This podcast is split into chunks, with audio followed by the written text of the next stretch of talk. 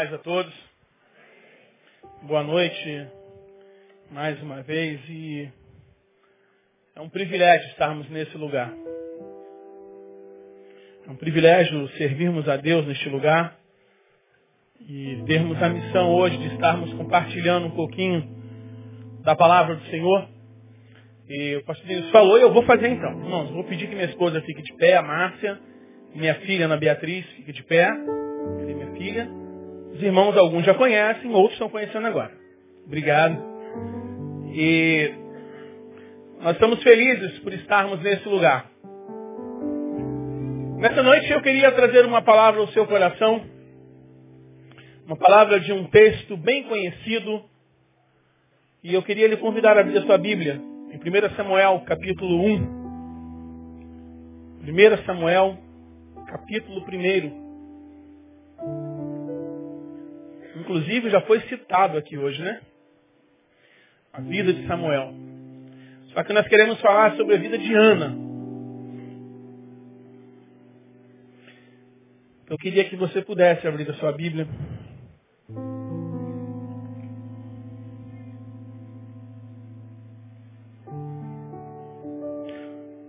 Assentados como estão, vamos ler somente o versículo primeiro e o versículo número 2 por enquanto. Depois você mantém a sua Bíblia aberta. Havia certo homem de Ramataim, sufita dos montes de Efraim, chamado Eucana, filho de Jeroão, neto de Eliú e bisneto de Tuá, Tu, filho de Efraimitas, o Fi.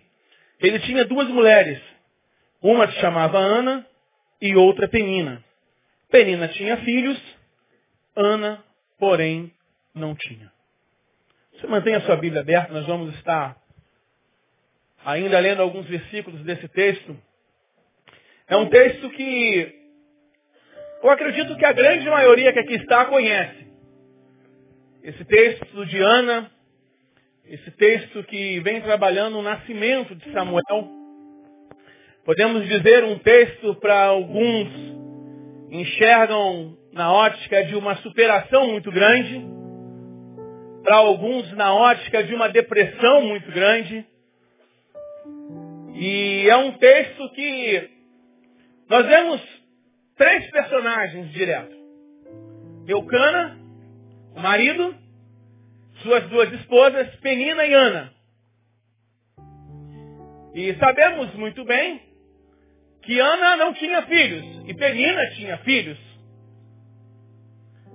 Só que esse texto, ele trata essa questão de uma forma muito singular.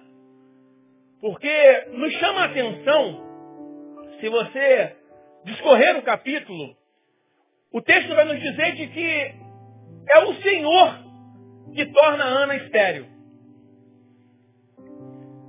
E existia-se o costume, uma vez por ano, Eucana ia saía de sua cidade, do alto de Siloé, e ia até o profeta fazer sacrifícios, e, e ali fazia suas orações, e fazia todo o seu ritual. E quando ele fazia todo esse ritual, acontecia algo interessante. Ele dava porções às suas esposas.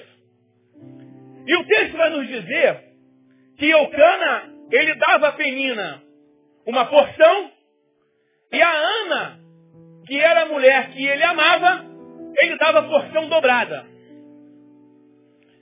Porém, acontecia algo que era angustiante para a vida de Ana. Ana, como nós acabamos de dizer, ela não tinha filho. Só que Ana passava por uma situação que eu acredito que seja talvez a tua história nessa noite. Não o simples fato de Ana não ter filhos. Não o simples fato da solidão de Ana. Mas a questão do que Ana passava junto a Penina. Eu lhe faço uma pergunta. Quantos de vocês já foram zombados por alguém? Levante sua mão. Levante sua mão. A maioria esmagadora. A maioria das pessoas, em algum momento da vida, já foi zombado por alguém. Alguém já te desprezou, alguém já zombou da sua cara, seja por um motivo pequeno ou não. E o que acontece com Ana é que a, zombaria que ela sofria era algo que mexia na sua essência, mexia na sua história.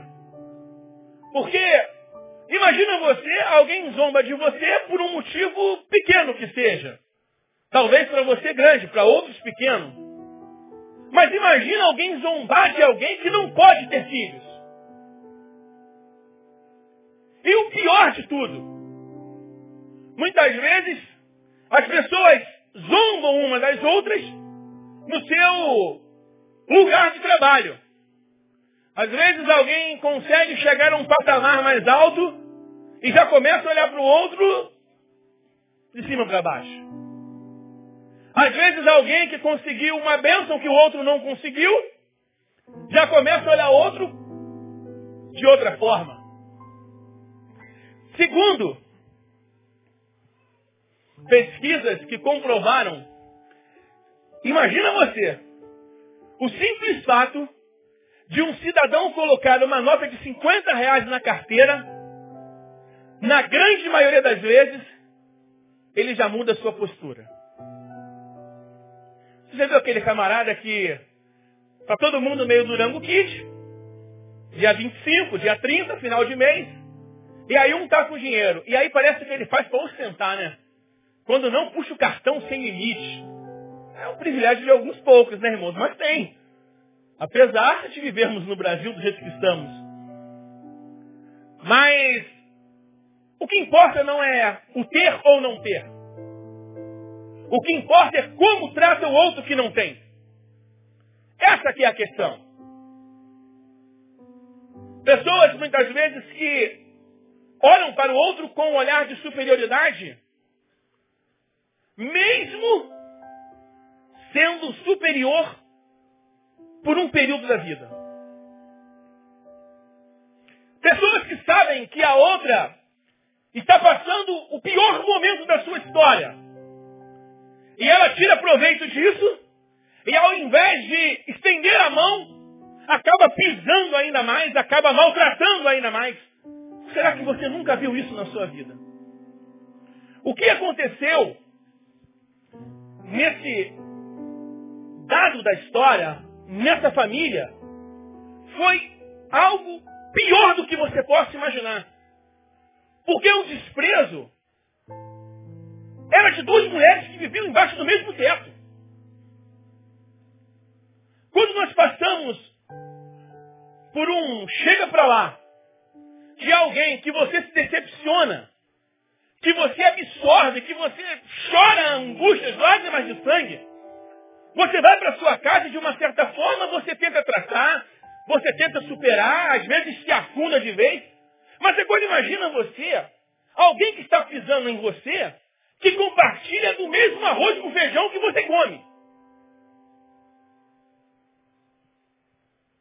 Imagina alguém que dorme, entre muitas aspas, no seu quarto, na sua casa, acorda contigo, toma café contigo, espera você sair do banheiro para que ele possa entrar, e esse alguém te maltrata 24 horas. O que acontecia com Penina era justamente isso. Olha, eu não estou nem pouco preocupado. E aí algo me chama a atenção no texto, que diz que Penina, não diz assim, olha, Penina tinha filho. Não, Penina tinha filhos. Logo, o texto não diz quantos, mas era pelo menos mais de um. E aí nós vamos caminhando. E acontece algo interessante nesse texto também. Porque Eucana chega num dado momento, na hora que ele dá a porção para Ana, eu acredito que Ana pega aquilo ali, olha, gosta, mas ao mesmo tempo, Ana começa a chorar. E aí o cara faz uma pergunta que eu não sei onde ele estava com a cabeça para fazer aquela pergunta. olha, por que, que você chora? Olha, por que, que você está triste? Olha, por que, que você é desse jeito, Ana? E o pior de tudo é que ele sabia a resposta. Porque ele mesmo diz o seguinte. Ele faz as perguntas e depois ele volta. Fazendo uma pergunta em forma de resposta. Eu não sou melhor para você do que dez filhos? Eu queria dizer algo para o seu coração. Talvez existam pessoas aqui nessa noite que estejam passando por dores, que não vai ter questionamentos, não vão ter perguntas, não vão ter argumentos suficientes para amenizar essa dor. A dor de Ana. Eucana podia pegar todos os textos bíblicos antes dele Podia fazer toda a oração do mundo, podia desenvolver qualquer artigo, qualquer escritura, nada que ele viesse a fazer ia amenizar a dor daquela mulher. Porque era uma dor de mãe. E só quem é mãe sabe o que é isso. E eu acredito que Ana olha para ele e fala o seguinte, meu, o que, que tem na tua cabeça para tu me perguntar isso? Alegoricamente falando. O que, que passa na sua cabeça? Será que você acha que eu deveria de estar sorrindo? Que eu deveria de estar brincando? Que eu deveria de estar pulando? Me alegrando com o quê? A minha alma está chorando. A dor do meu coração é insuportável. Eu tenho um sonho. E o meu sonho é que a minha família seja completa. O meu sonho é que a minha família ela aconteça de uma forma plena quando eu for mãe. E o que o Cana coloca em questionamento era o choro de Ana. E que ela não devia de chorar. Como não chorar? Existem dores na nossa vida que tem pessoas que são pós-graduadas nisso, né? Chora não. Fica assim não. A pessoa está no fundo do poço Muitas vezes perde aquela pessoa que ela mais ama. E aí chega alguém e usa uma palavra terrível, irmãos. Não use essa palavra nunca. Eu sei que é normal se falar, mas meus pêsamos. Olha que coisa pesada é ouvir isso. Abençoado, quando você não tiver o que falar, simplesmente abrace. O abraço vai falar muito mais do que qualquer palavra que você venha usar. E o que o próprio marido fala é o seguinte, olha, parece que a mulher está no fundo do poço e parece que ele pisa mais ainda. Mas você está reclamando do quê? O que está lhe faltando? É mais ou menos o que nós vemos nos dias de hoje, né? Pessoas que, que acham que o carro, que o salário, que a casa, que os bens vão suprir a afetividade humana. Vão suprir o ser humano que possa estar debaixo do mesmo teto. Pessoas que substituem a presença por objetos, por coisas. E aí, amados, nessa noite eu queria falar ao seu coração a respeito do seguinte tema. Ferramentas para a restauração da família. Existem pessoas aqui nessa noite que eu acredito que Deus está amando de uma forma especial, que você não vem aqui à toa. Pessoas que talvez estejam entrando aqui com os dilemas maiores do mundo.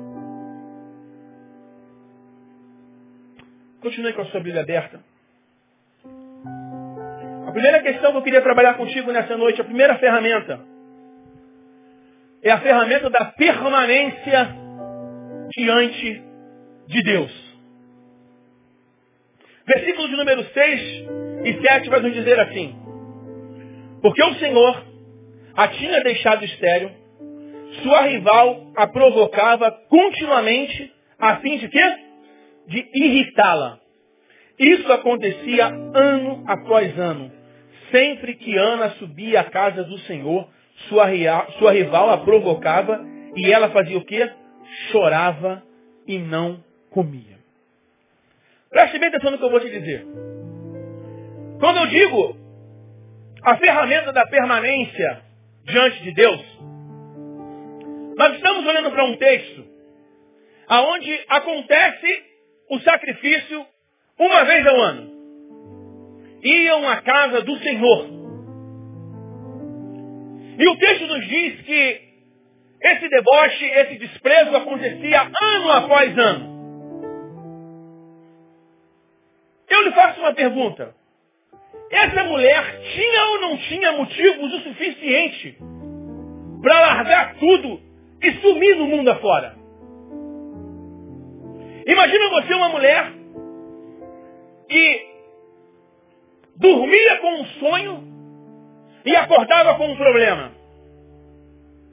Dormia com uma esperança e acordava com uma angústia. Dormia tentando descansar e o amanhecer era sempre o amanhecer da palavra não. Nós acabamos de ouvir aqui agora na ministração e quando Deus fala não para a gente. Será que nós estamos preparados para ouvir o não de Deus? E aí imagina você, meu amado, uma mulher que se torna estéril pelo próprio Deus. E o texto fala que ela ia ano após ano, ano após ano, ela ia à casa do Senhor. Amados, vemos hoje pessoas que abandonam a presença do Senhor por tão pouco. Vemos hoje pessoas que, porque falaram uma palavra mal colocada, a pessoa se magoa, se tranca no seu mundo e vai embora. Vemos hoje pessoas que, olha, participava do louvor, mas houve um musical que ela não cantou, pronto, criou birra, foi embora. E pior do que isso, pessoas dia após dia abandonando a Deus porque os seus caprichos não são atendidos. Por isso que hoje mais de 40 milhões fora dos templos religiosos, fora da igreja de Cristo. Pessoas que o tempo todo questionam a Deus, mas por que, que não é assim? Por que, que não é assado? Por que, que não é desse jeito? Porque nós queremos robotizar a Deus, criarmos uma máquina e Deus agir da forma que nós sonhamos e da forma que nós queremos. Pessoas que hoje se decepcionam com Deus porque Deus não curou a sua mãe porque o seu pai não foi curado e acabou morrendo, porque o seu casamento não foi restaurado, por quê, por quê, por quê o tempo inteiro. Amados, palavra do Senhor para você nessa noite. Não adianta nós querermos colocar Deus dentro de um, de um vidro, dentro de uma caixa de sapato, como se fosse o Aladim, olha, você abre e faz os seus pedidos e Deus volta na hora que você quer e na hora que você bem entende. Não adianta, talvez você tenha entrado aqui nessa noite magoado com Deus, triste com Deus, decepcionado com a sua igreja, decepcionado com algum irmão, decepcionado com algum parente. Não adianta que isso não vai mudar o olhar de Deus sobre você. O olhar de Deus sobre você é um olhar de amor. E quantas vezes você se rebelar contra Deus, sair da presença de Deus, sair da igreja, deixar de trabalhar, deixar de fazer, quem está perdendo com isso, meu amado, é só eu e você quando fazemos. Deus não está perdendo nada com isso. Mas, Ana, olha mesmo aquela circunstância. E eu imagino na minha cabeça que Ana tinha todos os motivos para falar assim, olha, não dá mais. Não dá mais, eu não vou mais à casa do Senhor. Nem uma vez por ano, nem dia nenhum mais. Eu não quero mais saber desse Deus. Porque o meu sonho é ser mãe. Ele me torna estéreo. E eu ainda tenho que ir à casa dele. Escuta a palavra do Senhor para você nessa noite. Ainda que esteja doendo no seu coração, ainda que você não esteja entendendo nada do que está acontecendo contigo, ainda que você tenha sido traído, que as pessoas roubaram de você aquilo que você tinha de melhor, ainda que a angústia esteja tomando conta do seu travesseiro todas as noites que você vai dormir, eu quero dizer algo para você em nome de Jesus. Eu quero te encorajar, meu amado, e te dizer, não desista de permanecer na presença de Deus, porque Ele sabe o final de tudo. Ele sabe o final da tua história, meu amado. Então não adianta você querer se revoltar, desculpa a palavra, chutar o pau da barraca, ir embora e ficar de birra. Irmãos, em nome de Jesus, Deus não trabalha com hipoglós, Deus não trabalha com chuquinha, Deus não trabalha com mamadeira. Deus não tem tempo para isso. Você está chateado, você está magoado. É uma pena que você seja assim. Mas saiba que Deus não tem tempo para ficar brincando de chuquinha contigo, meus irmãos. Chega desse evangelho barato. Chega de jeito o tempo todo dando tapinha nas costas e, e falando para você, não, fica calmo, você vai conseguir, você vai conseguir, não. Tem hora que o bagulho fica doido mesmo, a gente não entende nada. Como é que pode você olhar para uma mulher, a mulher com o sonho de ser mãe, Deus a torna estéreo. E essa mulher vai para a presença de Deus. Sabe o que é isso, meu amado? É saber que servir a Deus é muito mais do que obter um sonho. Servir a Deus é estar realizado na presença dEle. Se é para o Senhor, pode aplaudir, meu amado.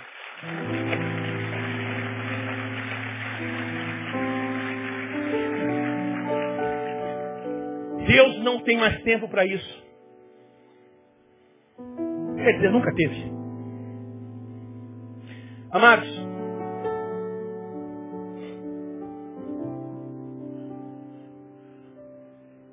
nosso Deus, nós ouvimos isso o tempo inteiro aqui. O nosso Deus não existe para atender os nossos caprichos. Independente da sua dor, meu amado. Permaneça firme na presença dele. Porque Deus vai restaurar os seus sonhos, creia nisso. Segunda questão. A segunda ferramenta que nós podemos usar para a restauração da nossa casa, da nossa vida, da nossa família. Uma ferramenta tão simples, tão simples, que muitas vezes cai no nosso esquecimento. A ferramenta da oração. Versículo de número 10. Acompanhe comigo, por favor. Nos diz assim. E com a alma amargurada, o que, que ela fez? Diga para mim. Chorou o quê? Chorou muito. E depois o que, que ela fez? Orou ao Senhor.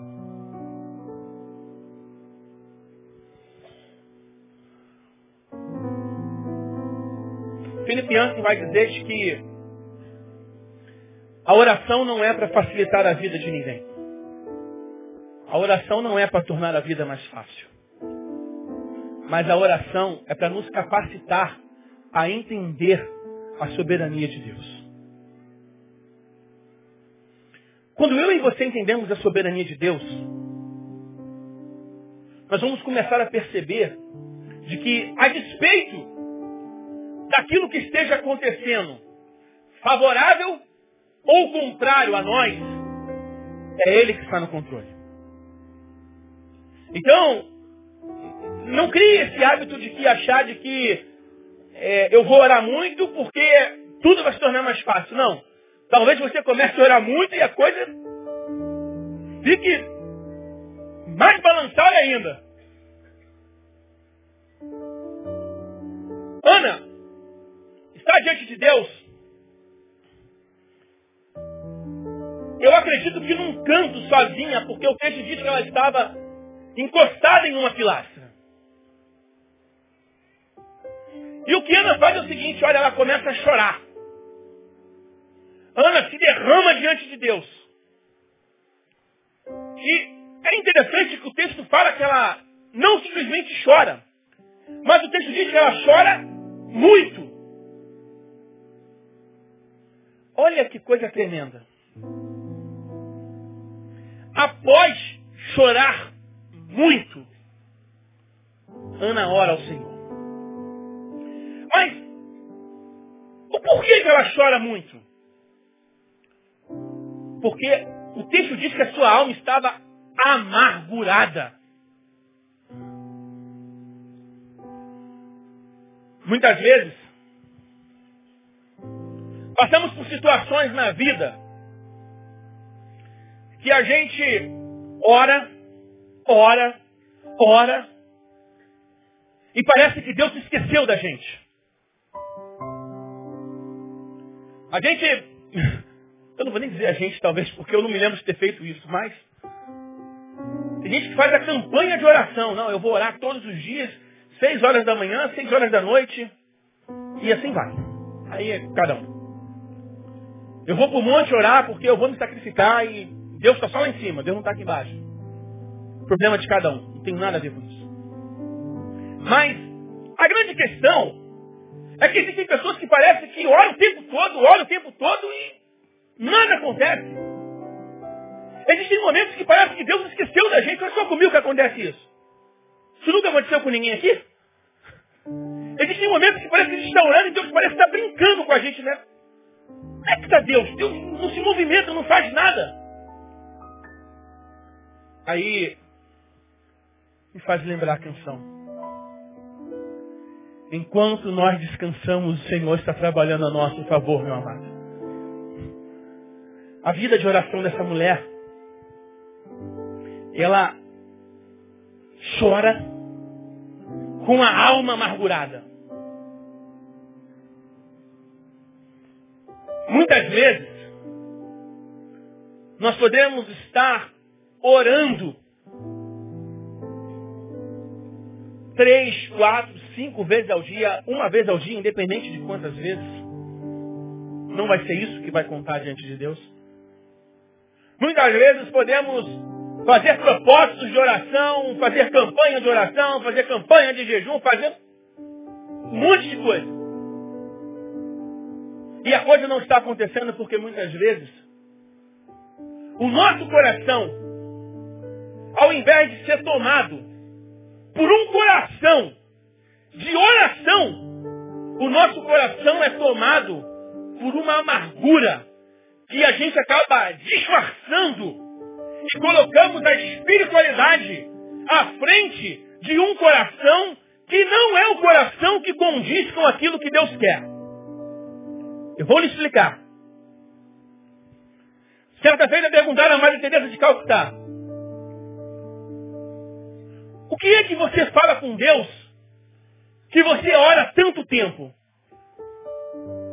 Ela responde, eu não falo nada, eu só escuto.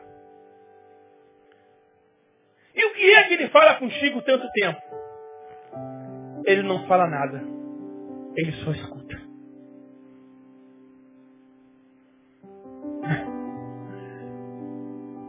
Sabe o que Deus está falando para mim e para você? Não adianta nós chegarmos diante dele, nos ajoelharmos, colocarmos a nossa boca no pó. Se a intenção não for alinhar um coração de adorador com o coração do Pai. Eu só escuto. E o que ele fala? Ele só escuta. Amados, escuta o que eu vou te dizer. O que fez diferença na oração de Ana foi que primeiro ela abriu o caminho. Como abriu o caminho? Ela limpou o seu coração com o choro e tirou a amargura. E após ela ter feito isso, ter arrancado dela toda essa amargura, arrancado dela toda essa dor, ela começa a orar a Deus. Talvez a motivação da sua oração tenha sido a motivação errada. Mas nesta noite, eu queria dizer algo para você que talvez você já tenha escutado outras vezes. Eu só quero te lembrar. Você pode mentir para qualquer um, menos para você mesmo.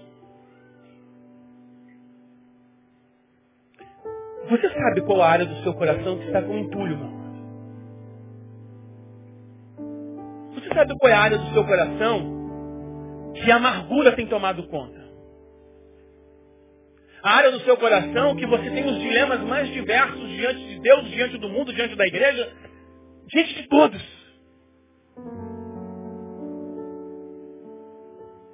O que Ana olhou para ela e falou foi o seguinte, não dá mais. Ou eu paro de orar e mudo a sintonia. Que sintonia? Não adianta eu ficar falando, falando, falando, para que Deus venha fazer algo a meu favor. Não. Eu acredito que Ana, nesse momento, ela encosta na pilastra e ela fala o seguinte, olha, eu preciso, agora sim, é caminhar da forma certa. De como isso? Vou limpar o coração. E começa a chorar diante de Deus. Após o coração limpo, ela começa a orar. E a partir do versículo 10, toda a sua história começa a mudar. Meu amado, em nome de Jesus. Eu não sei qual a dor que você tem enfrentado. Eu não sei os dilemas que você tem enfrentado. Mas talvez você esteja orando há muito tempo, pedindo algo a Deus. Eu quero dizer para você em nome de Jesus, não estou aqui decretando para você de que você vai sair daqui e vai acontecer, que você vai chegar amanhã, você vai conseguir é, mudar tudo na sua vida, que tudo vai acontecer. Não, não estou dizendo nada disso para você. Mas eu quero dizer algo para você, eu queria que você recebesse essa palavra em nome de Jesus. Coloque o seu coração em sintonia com o coração de Deus, que nós vamos começar a entender aquilo que Deus tem trilhado para cada um de nós. Sintonia com o coração de Deus. Não adianta nós ficarmos falando, falando, queremos impressionar, querendo impressionar, querendo mostrar que temos é, uma boa eloquência, muito. Não, nada disso. O que Deus trabalha é com corações quebrantados. Terceira questão, vamos caminhar. A terceira questão, a terceira ferramenta, é a ferramenta da humilhação. Versículo número 11. Versículo 11 nós vamos dizer assim. E fez um voto dizendo, o Senhor dos Exércitos, ó Senhor dos Exércitos, se tu deres atenção à humilhação da tua serva.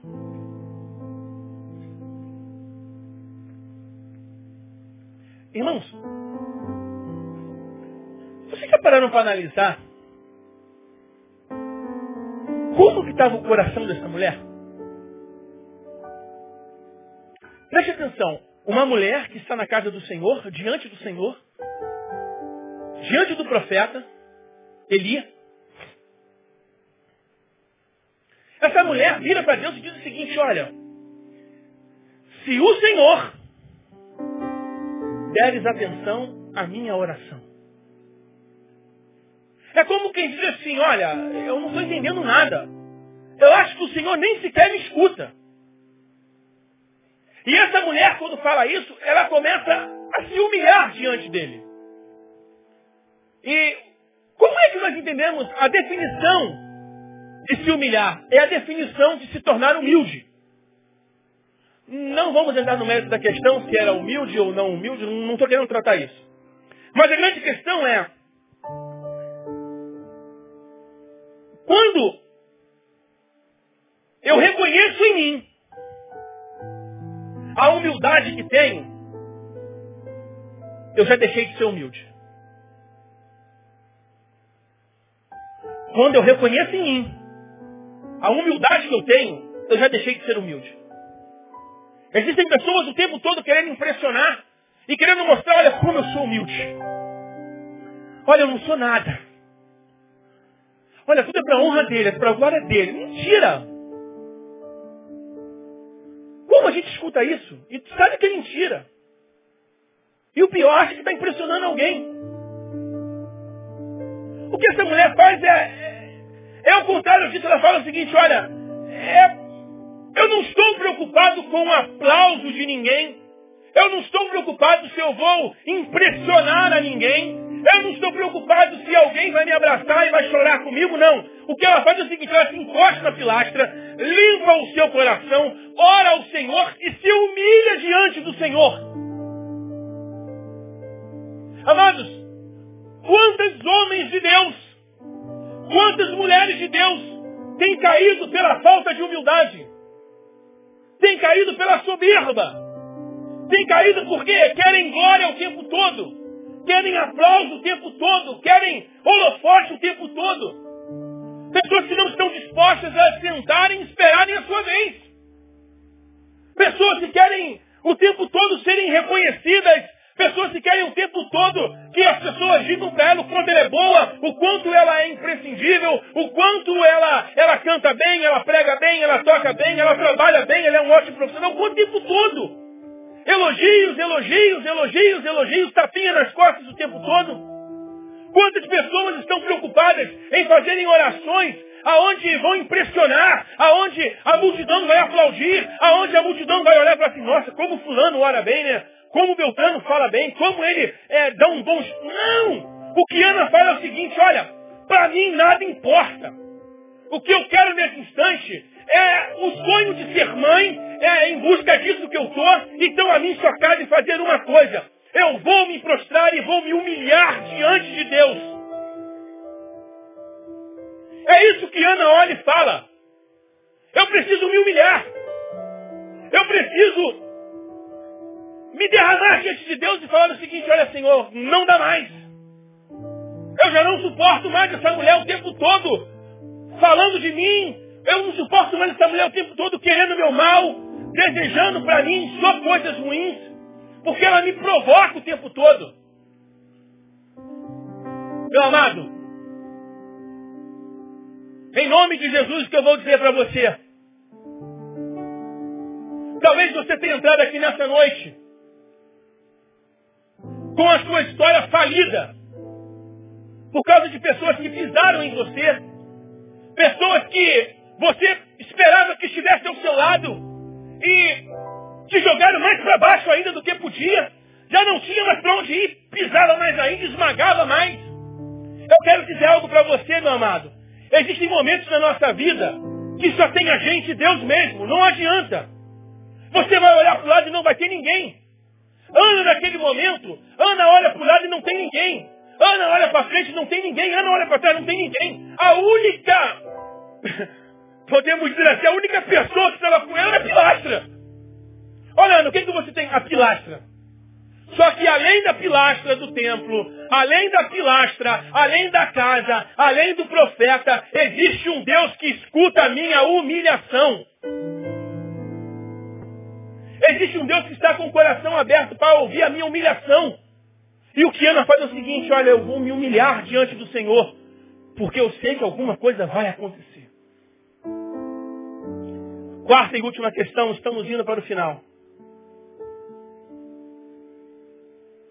A quarta e última ferramenta. Nós precisamos de nos derramar diante de Deus você vai falar assim para mim, poxa, mas não é a mesma coisa o humilhar e o se derramar? Não. Eu quero dizer para você que a definição que eu achei para se derramar que mais chamou a minha atenção foi espalhar. Versículo de número 15. Acompanhe comigo, nos diz assim. Ana respondeu, não se trata disso, meu senhor. Sou uma mulher muito angustiada.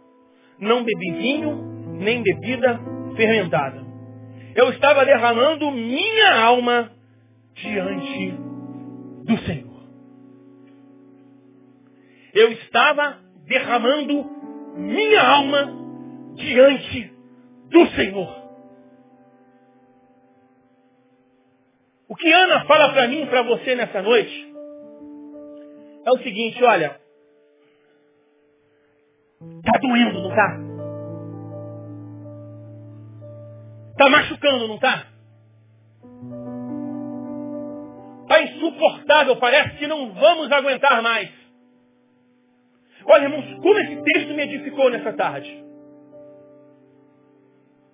E eu fazendo esse sermão e pensando numa história. Quantas pessoas poderiam parar no caminho e desistir? E se nós olharmos para a mídia, se nós olharmos para pessoas que estão ao nosso redor, quantas pessoas tiveram vidas de superação? Aonde olhavam e falavam assim, ó, esse daí não vai conseguir mais. E o cara pega e dá a volta por cima. Quantos não se lembram do Ronaldo na Copa de 2002? Ah, Ronaldo agora está bichado. Ah, o joelho dele acabou. Aí o cara pega e traz o caneco. E tantos outros exemplos. Mas o exemplo de Ana, eu acho que é o grande exemplo da superação dessa noite. Ana responde ao profeta. O profeta chega diante dela e pergunta, olha, vem cá, é, o que, que você está fazendo? Você está embriagada? Aconteceu alguma coisa? Não, não, não, meu senhor. Eu não bebi nada. Eu estou bem e muito bem obrigada. Mas o que eu estou fazendo é algo que ninguém pode fazer por mim. Eu estou me derramando diante do Senhor. Amados, quando eu digo que a melhor definição que eu achei é a palavra de derramar, espalhar. Eu olho para a vida de Ana e eu percebo que Ana, naquele momento, a sua angústia era tão grande que eu imagino que era como se fosse um ser humano se desmanchando diante de Deus. E o texto diz que a sua alma se derrama diante do Senhor. E aí, eu trago para essa definição e digo o seguinte, que Ana se espalha diante do Senhor. Ana rasga o seu coração e ela simplesmente se joga no chão e fala o seguinte, Senhor, eu não suporto mais. Eu já não aguento mais. É preciso que o Senhor faça algo a meu favor. E Ana, quando espalha a sua alma, espalha o seu coração, aí o profeta chega diante dela e fala o seguinte, vá em paz, porque a sua oração será respondida para a honra e glória do Senhor. Vá em paz, minha filha. Eu digo para você nessa noite, meu amado. Deus é especialista em ajuntar cacos e transformar em matéria-prima. Deus é especialista em ajuntar cacos e transformar em matéria-prima. Talvez você esteja tudo quebrado. Tudo espalhado.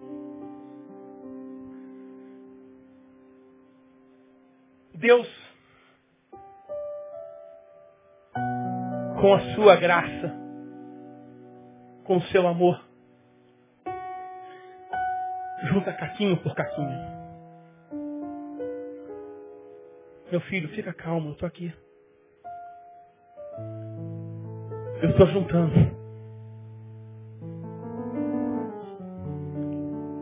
Fica calmo. Eu estou restaurando. Não sei quantos já tiveram o privilégio de ver uma obra sendo restaurada. Agora essa semana eu vi os túneis que estavam esquecidos. E foram lá e restauraram os túneis. Estão fazendo histórias com esses túneis, se tornando ponto turístico. Sabe por que isso, amado? Porque existem matérias que o homem destrói mesmo. Existem situações na nossa vida que o homem destrói. E uma delas é o nosso coração. Opressão sobre nós. Calúnia sobre nós. Traição sobre nós angústias que se fazem da nossa pessoa, com a nossa pessoa. Maltratar um filho.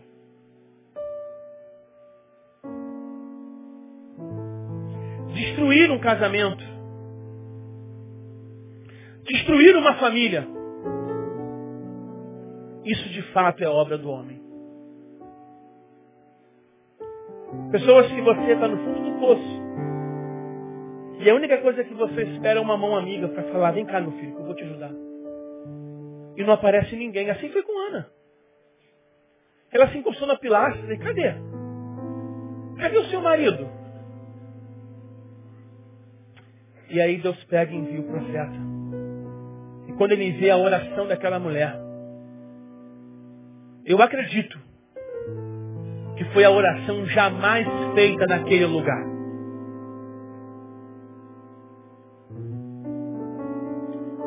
Oração que você quer entregar ao Senhor nessa noite?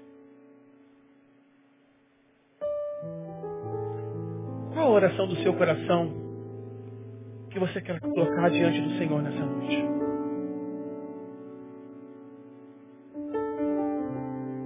Para alguns a oração pode ser a sua família.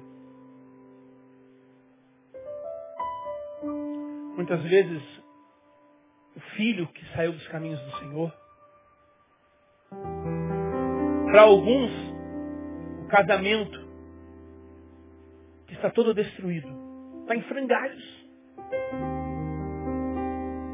Para alguns, talvez a vida profissional. Você esperava, você sonhou, você projetou, você esperou que o melhor fosse acontecer. Foi tudo ao contrário do que você planejou.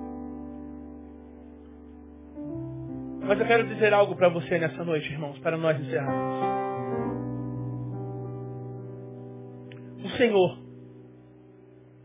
o nosso Deus, que é especialista em pegar esses capos e transformar em obra-prima. O Senhor, o nosso Deus, que é especialista em pegar corações machucados, almas feridas, e transformar em novo ser. O Senhor nunca, em nenhum milésimo de segundo, nunca se esqueceu da sua oração, se esqueceu do seu coração, se esqueceu da sua família, se esqueceu da sua vida. Ele nunca se esqueceu de você porque ele te ama. E o seu nome está na palma da mão dele. E ele não pode mentir, meu amado.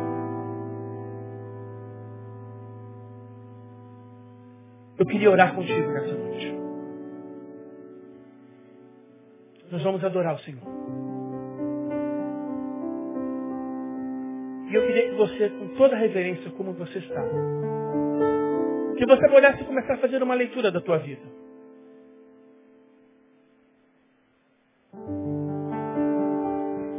Olha, pastor, eu tenho orado tanto, já estou há tantos anos orando, já estou há tantos meses orando, e parece que não acontece nada. Eu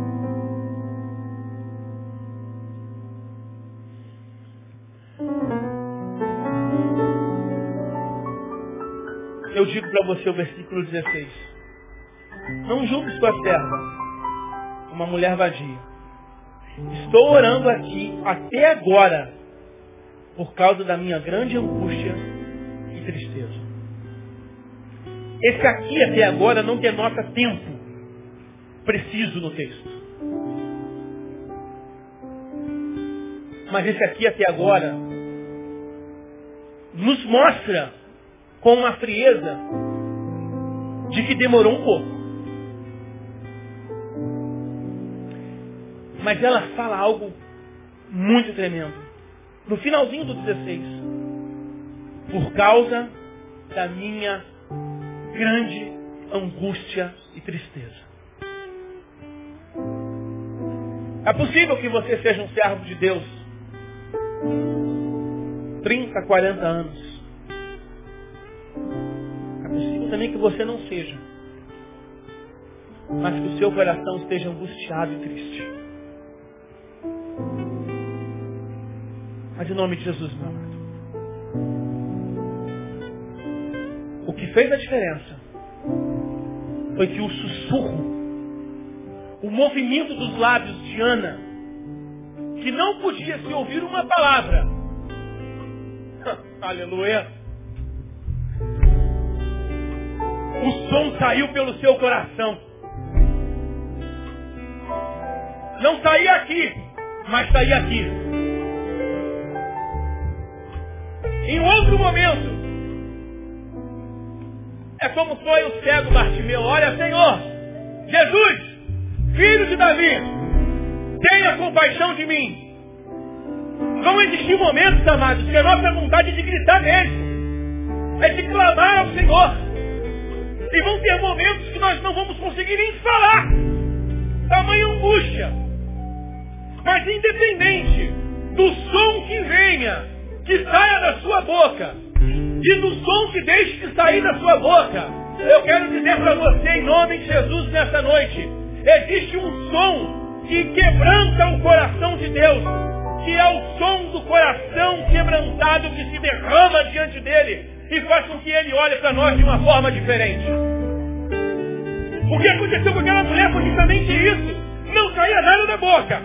O tempo todo. O tempo todo. Quando o profeta chega, que é isso? Está bêbado? Aconteceu alguma coisa? Não, não, não.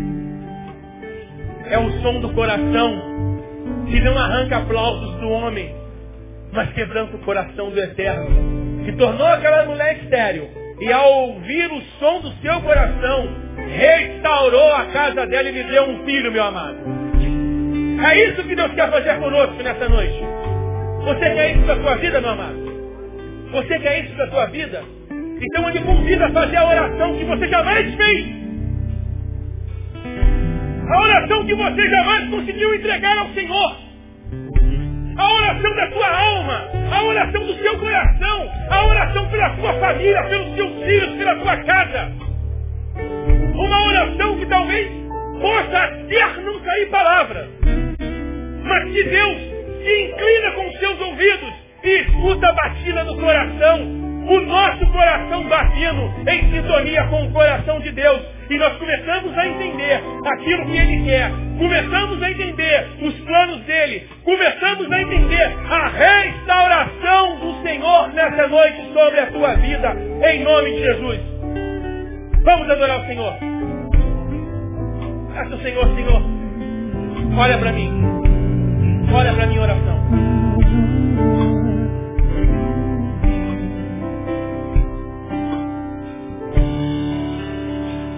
me humilharei, no teu nome gritarei, como criança eu serei. Mas olha pra mim, pois veste, pois veste, escutarei, da figueira subirei, aos teus pés eu chorarei, mas olha eu me humilharei, eu me humilharei o teu nome.